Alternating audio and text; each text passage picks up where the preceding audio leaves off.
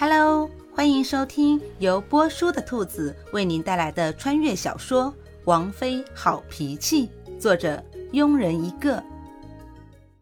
第四十三章。俗话说“病来如山倒”，本来就喜欢躺着的古欣欣，现在更加不想动了。早上春花煮了点粥，喝了粥，古欣欣就懒懒地躺在床上继续补眠。房间里留了小花一人守着，其他人都各自回房休息了。自昨天跳湖事件之后，夏侯玉就把自己关在书房内想了很久。虽然古欣欣说的是事实，但作为男人，自尊心严重受到了伤害。特别是那句“从头到尾都是王爷来招惹我的”，还是让夏侯玉心生不少怒火。原来从头到尾，古欣欣一直把自己当成一个麻烦。既然这样，自己又何必犯贱？想通了这些，夏侯玉决定以后不再管古欣欣的任何事情。只是有时候习惯一旦养成，某些事做起来也就顺理成章了。如往常一样，夏侯玉用过早膳，就去了玉轩阁的亭子中，习惯性的看向秋院。只是院子里空无一人，只有小白猫躺在摇椅上呼呼大睡。难道是还没起床？只是一直快到午时，还是没见到一个人。夏侯玉隐隐感觉有点不对劲。殿去查一下秋院怎么回事？怎么空无一人？是。只是殿刚离开，管家就急匆匆的跑来，摸了一把汗。管家喘着气说：“王爷，太后娘娘命人来宣王妃进宫，现在已经朝秋院去了。进宫。”眼睛里多了一丝担心，随即又恢复了冷静。管家此时应该去禀报王妃，不是告诉本王。夏侯玉眼中的担心，管家看得真切，也知道王爷其实是在乎王妃的。可能是因为昨天的事情，王爷才这么说的吧。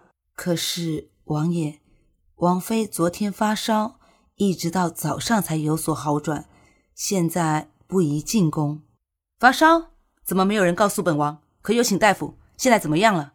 听到王妃发烧，夏侯玉紧张地问，同时人也跟着急匆匆地往秋院赶。看着王爷如此的担心王妃，管家放心了。要不是昨天小花跑来要酒，自己也不会知道王妃生病了，要去请大夫。王妃说不用，一直在秋院守到快天亮。听到几个丫鬟说王妃退烧了，自己才松了一口气。安排好府里的事情，正准备去告诉王爷王妃生病的事，就看到太后娘娘的贴身侍女带着几个护卫，气势汹汹地朝秋院走去。意识到事情不妙，这才赶紧跑过来找王爷。好在王爷还是担心王妃的。而此时秋院两派的人正在对视着，太后要宣王妃进宫，你们这些丫鬟胆敢阻拦？太后的贴身侍女小翠看着挡在门口的四个丫鬟，怒气冲冲地说：“不是说了吗？王妃正病着呢，不能进宫。等病好了，自然会去见太后娘娘的。”小花不耐烦地回道：“小姐还在休息，把小姐吵醒了就不好了。太后宣王妃进宫，就算生病也要去，生病也要去。这是太后娘娘说的吗？还是你这位恶毒姐姐说的？想不到人长得挺漂亮，心肠怎么这么恶毒？”还是小姐说的对，长得好看的人心肠都特坏。小花一脸讥笑道：“想必太后娘娘根本就不知道王妃生病，所以这些话自然是这位心肠恶毒的丫鬟说的。”你被人说中了事实，小翠心虚的闪了闪眼睛。而夏侯玉刚到秋月门口，就听到小花说了这么一句话：“还是小姐说的对，长得好看的人心肠都特坏。”原来在王妃心里。本王就是一个坏人，既然是坏人，那又何必去多管闲事呢？找了个地方藏了起来，眼睛盯着秋院的一举一动。而古欣欣做梦也没有想到，自己不经意间说出的一句话，竟然会有人对号入座，而且这个人还是天池国大名鼎鼎的战神王爷。后赶过来的管家看到王爷的举动，疑惑地问：“王爷，您这是？”王妃在心里认定本王就是一个坏人，那本王当然要坐实了。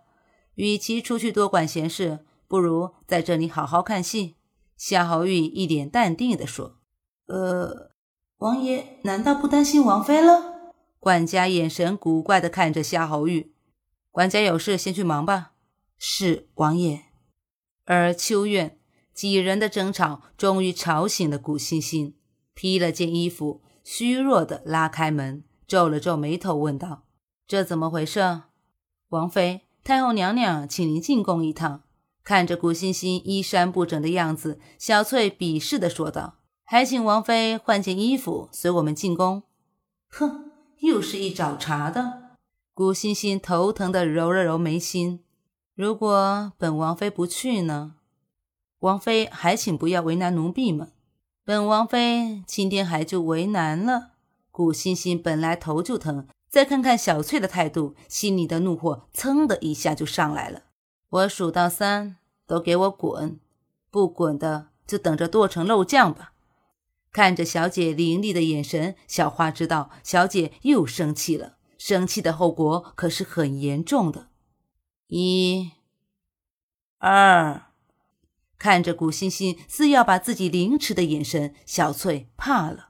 又想到昨天连公主、王爷都敢打，已经没有了勇气再待在这里。带着几个护卫匆匆的离去，原本就虚弱的古欣欣脸色更加苍白，身体也支撑不住的晃动一下。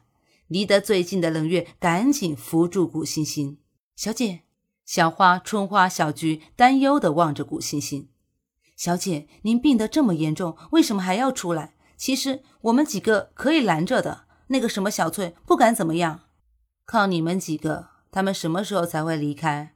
你们几个要记住一句话：武力是解决问题的最好办法。可是，小姐，您没动用武力呀？小菊开口道：“怎么没动？没看到本小姐用无敌凌厉的目光在秒杀他们吗？”顾欣欣一脸轻笑地说：“呃。”几个丫鬟都无语的撇了撇嘴，而躲在暗处的夏侯玉嘴角忍不住的抽搐了一下。王妃说话总是这么经典呢。夏侯玉一脸邪笑的从暗处走出来。王爷，这戏看着可精彩？当然精彩，只要戏中有王妃在，这戏绝对差不了。既然这样，王爷是否该为臣妾颁个奥斯卡奖？奥斯卡奖什么东西？王爷不会连奥斯卡奖都不知道吧？鄙夷的望着夏侯玉，古欣欣恨铁不成钢的摇了摇头。没文化真可怕。看着古欣欣鄙夷的眼神，夏侯玉深受打击。不知道奥斯卡奖是什么？有什么关系？有什么关系？不知道还看个毛线戏？真是侮辱了姐的演技。叫你看戏，看戏要付出代价的。看我不鄙视死你，古欣欣，你！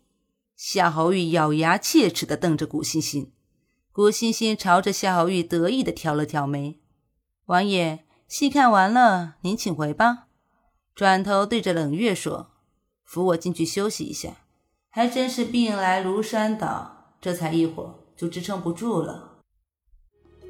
本集播讲完毕。如果你也喜欢这部小说，请订阅、评论哦。